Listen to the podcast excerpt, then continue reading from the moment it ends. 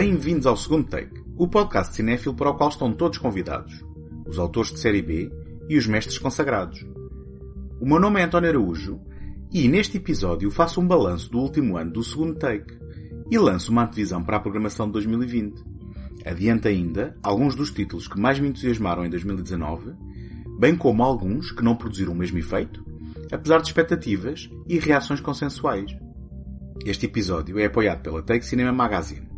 Em take.com.pt encontram críticas, artigos, passatempos, trailers e todos os números editados da revista.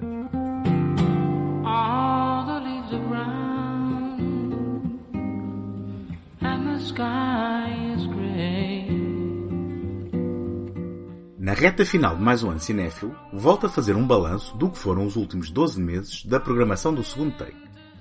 Apesar de este ser um espaço de exploração cinéfila sem compromissos com as agendas atuais, ainda assim dei a devida atenção a algumas das estreias mais significativas que marcaram 2019. Na verdade, gostava de ouvir a vossa opinião sobre o cinema que vos vou trazendo aqui semanalmente e qual a perspectiva que preferem, o olhar histórico para o passado ou o acompanhamento à atualidade. Na agenda do segundo take de 2019, puderam contar com 12 episódios dedicados a universos paralelos, um programa que faço em conjunto com José Carlos Maltese e Tomás Agostinho, e do qual vos trago mais novidades na segunda parte. Tivemos um ciclo de seis episódios dedicado ao cinema paranoico norte-americano dos anos 70, onde vimos 12 filmes, passando por clássicos como Os Homens do Presidente, Os Três Dias do Condor ou Escândalo na TV, e títulos menos célebres como Telefone, A Grande Ameaça ou O Síndrome da China. Recuando um pouco até à década de 50, olhámos também para as estrelas, para uma das origens da paranoia norte-americana, com um miniciclo de três episódios dedicado a seis invasões alienígenas, em que recordámos clássicos como A Terra em Perigo ou Ameaça, e também filmes de série B como Fluido Mortal ou Vieram do Espaço. Também ao longo de três episódios embarcámos numa viagem que nos levou de Nova York até à orla do nosso sistema solar, pela mão da filmografia integral de James Gray, incluindo a estreia de Ad Astra, inesperada incursão do escritor e realizador pela ficção científica. Como já vem sendo tradição, continuaram os episódios dedicados à Take Cinema Magazine. Este ano viu nascer a edição 50, uma análise exaustiva da obra de Billy Wilder, e o número 51, que cobriu a representação de muitas e variadas formas de distopias no grande ecrã. Já sabem que podem encontrar as edições da revista e muito mais em take.com.pt. Já habituais têm sido também os especiais de Halloween e Natal. No episódio dedicado ao Dia das Bruxas, dei a conhecer três assustadores títulos de baixo orçamento. Para as celebrações natalícias, convidei Chuck, do 3 Minutos Podcast e do cinescrito.com, para falar de dois títulos recentes que poderão vir a fazer parte de futuras programações clássicas da época. De volta esteve também a cobertura do Motel X, o festival de cinema de eleição aqui da casa. Não só apresentei um destaque dos meus filmes favoritos do certame, como pude conversar com o programador do festival, Luís Mata Henriques, e com os já vossos conhecidos José Carlos Maltese e Tomás Agostinho, co-autores do Universos Paralelos, Rui Alves de Souza e Tiago Laranjo, com quem fazia o Betamax, podcast de boa memória e vida curta que teve o seu termo este ano. Aproveito esta ocasião para agradecer a todos os colaboradores e convidados do segundo take. Além dos já referidos, dos quais o José repetiu a dose para falar sobre a saga Toy Story no âmbito da estreia do quarto capítulo, pude ainda contar com a participação de Miguel Ferreira, amigo e excelsa figura do panorama podcastic nacional através da sua participação no Nas Nalgas do Mandarim, para falar do festival de tiros, bombas e murros nas trombas, que foi John Wick 3 Implacável. Tive ainda a oportunidade de participar numa mesa redonda para falar com o ator norte-americano Zachary Quinto a propósito da série televisiva Nosferatu. E a honra de privar com Fernando Al, Pedro Barão Dias e Joaquim Guerreiro, o realizador e dois dos atores do fenómeno de culto português do ano, Mutant Blast.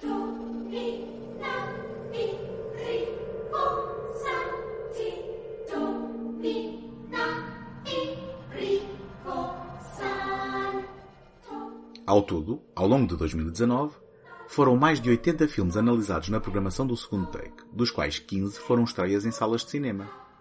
Por ordem alfabética, a família Adams, Ad Astra, Apollo 11, Era uma vez em Hollywood, Glass, John Wick 3 Implacável, Joker, Midsommar o Ritual, Mutant Blast, Nós, O Culto de Manson, o filme Lego 2, Star Wars A Ascensão de Skywalker, Toy Story 4 e Vingadores Endgame.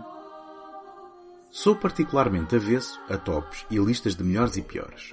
Compreendo o exercício de destaque e reforço da importância de obras marcantes em momentos como o fechar de um ano ou de uma década, marcos temporais e históricos.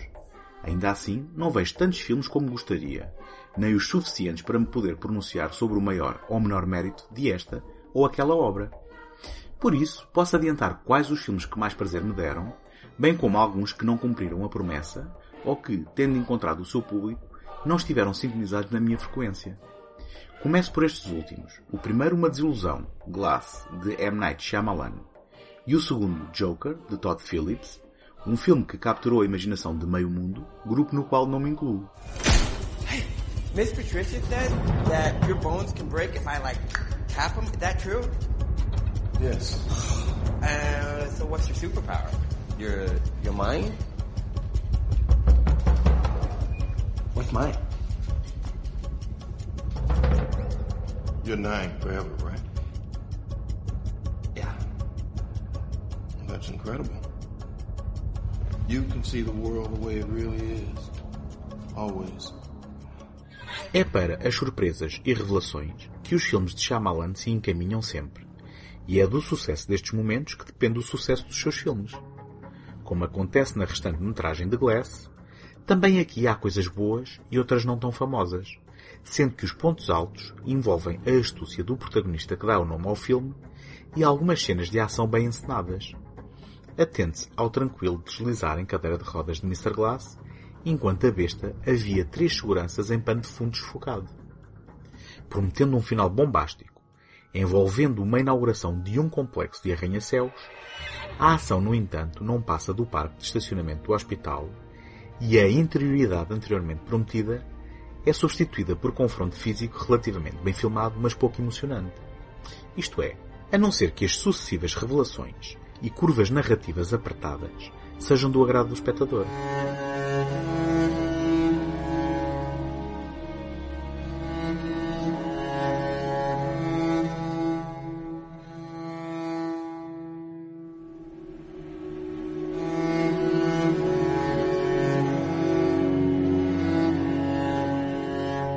Joker é um filme cínico e opressivo com uma visão do mundo que roça o nihilismo.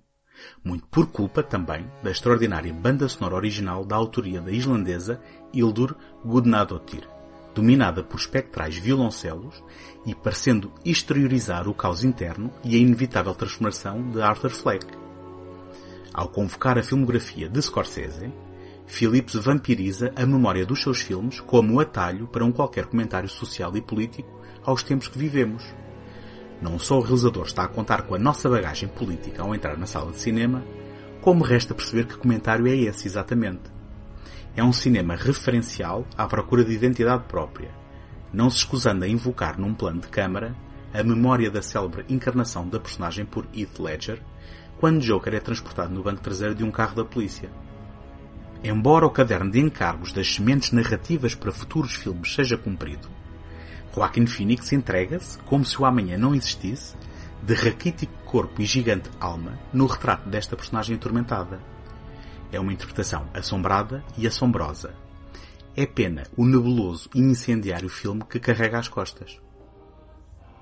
No que respeita aos meus favoritos do ano, começo por referir dois títulos que não foram aqui abordados e que me obrigaram a prestar atenção ao cinema oriundo da Coreia do Sul.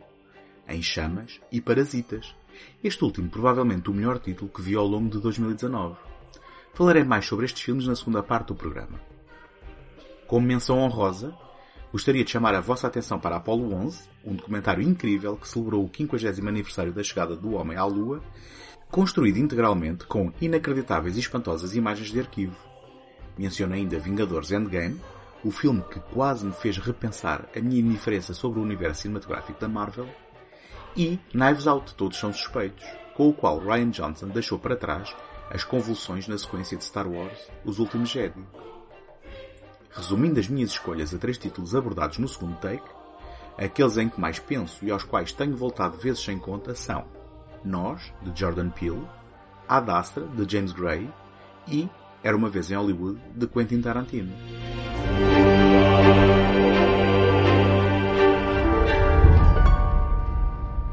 Se as intenções de género são mais óbvias, as preocupações temáticas do seu autor são mais ambíguas. Colocando uma família negra no centro de um filme de terror, caso raro na história do género, Peele esbate os limites tradicionais da representação racial no cinema. Ainda assim cometendo a proeza de não transformar Nós num filme sobre a raça, tal como foge o era obviamente. Não obstante uma explicação pouco satisfatória e até escusada na reta final da narrativa, o papel da duplicidade é ambíguo e sujeito a interpretações variadas. Será o duplo uma versão sombria do próprio ser? Dos seus sentimentos reprimidos e suprimidos? Dos seus traumas do passado enterrados e esquecidos? Seremos nós próprios os nossos piores inimigos? You know how sometimes things line up? Yeah. You know, like coincidences. Since we've been here, they've been happening more and more.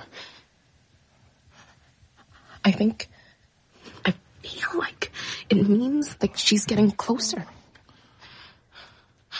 Who? The mirror girl? You don't believe me. I, I, I, I do. I do. I'm, I'm processing. Okay? I just can't believe you kept all this inside for so long.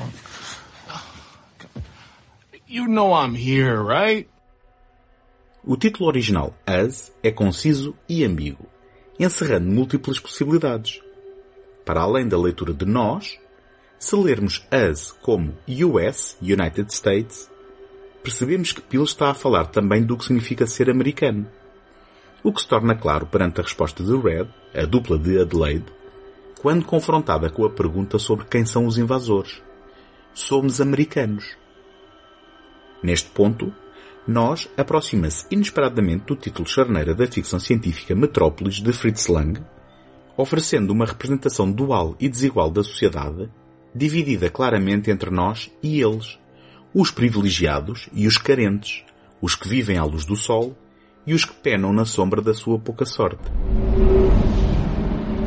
This is a map of an underground lake beneath the launch pad. You'll be able to access the ship from there.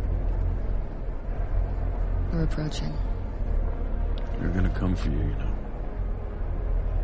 I know. I don't care anymore. I need to get back now. Do what I can. Good luck.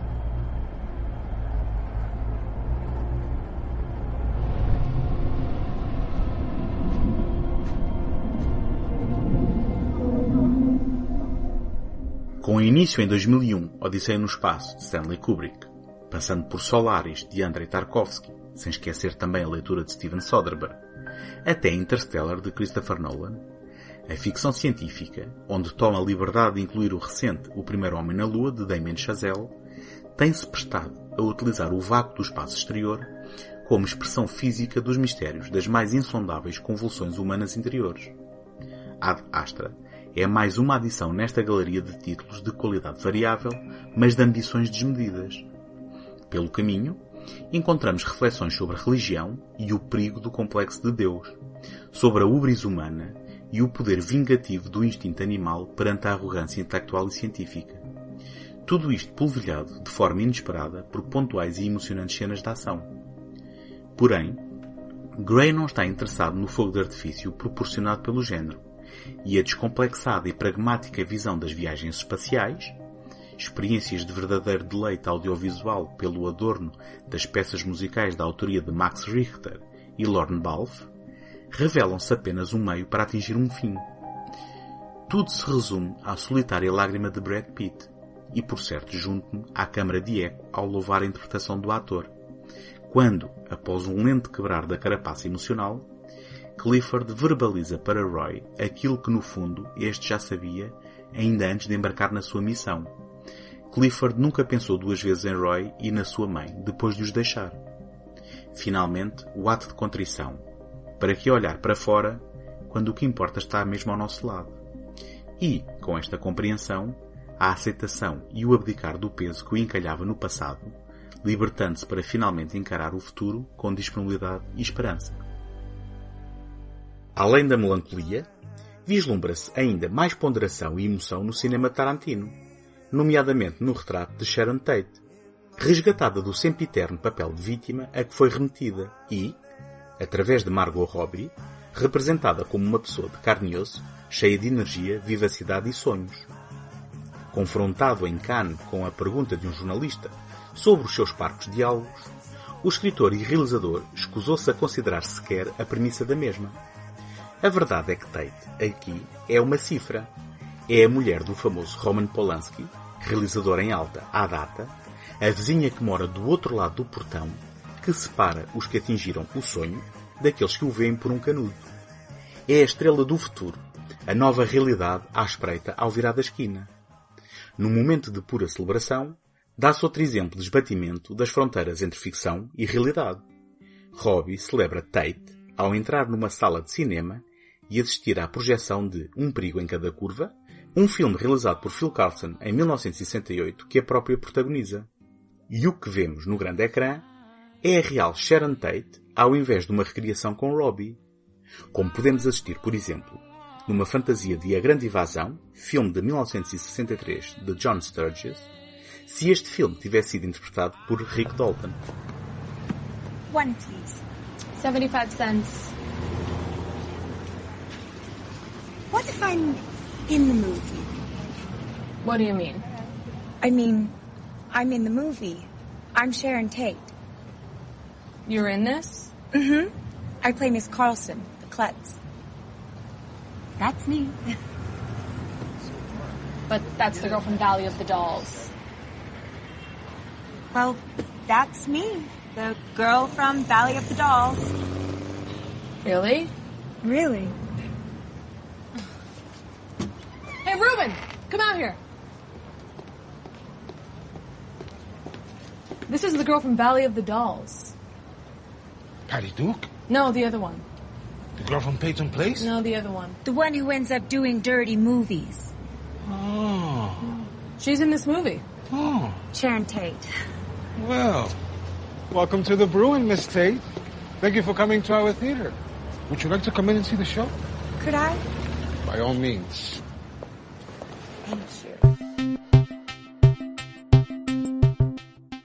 Gostava de partilhar convosco como podem ajudar para vos continuar a oferecer este programa todas as semanas.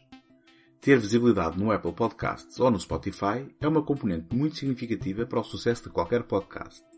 E, para isso, conto convosco para lá subscreverem, gostarem ou deixarem uma classificação positiva. Agradeço-vos desde já toda a ajuda que puderem dar. Não se esqueçam que, em segundotech.com, encontram o arquivo de todos os episódios deste programa.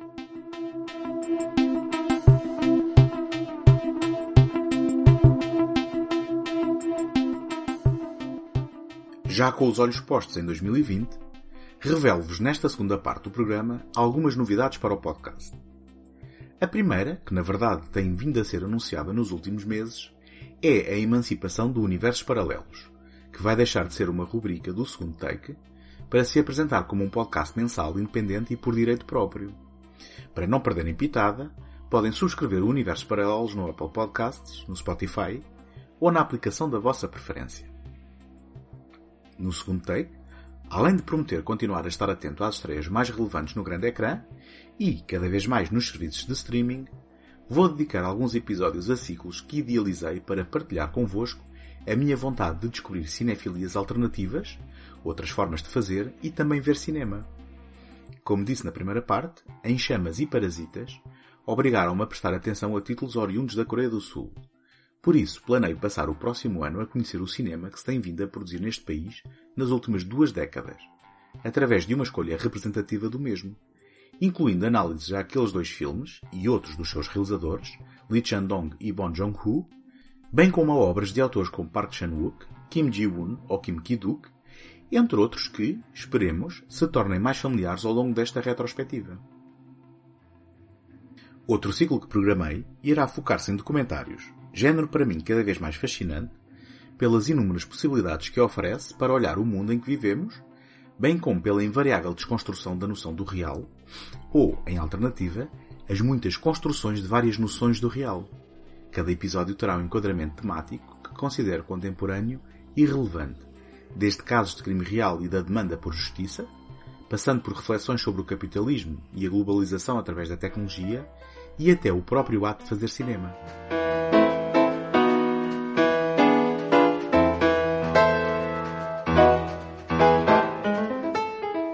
Finalmente, na sequência das filmografias integrais que tenho apresentado nos últimos anos, proponho ainda um projeto ambicioso, possivelmente pouco popular e fora de moda. Planeio em seis episódios oferecer uma leitura sobre a obra completa de Woody Allen, autor tão prolífico como polémico que, à margem de críticas, escândalos ou tendências, tem trilhado de forma constante o seu caminho, contando já com perto de 50 títulos como realizadora, bem como participações como ator em obras de outros autores, e uma recente colaboração com a Amazon na forma de uma série de seis episódios. Entre novidades, outras inspirações do momento e convidados que possam surgir, estes são os pilares da programação para o ano de 2020 que está já aí à porta. Agradeço a vossa escolha e espero que continuem desse lado a apoiar o segundo take e o saudável diálogo sobre a sétima arte, aquela que continua inabalável na sua perene capacidade de nos comover e fascinar.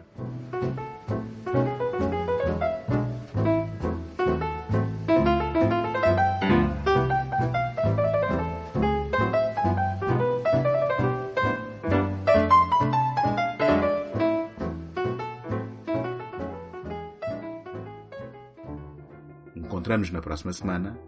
Até lá, boas fitas!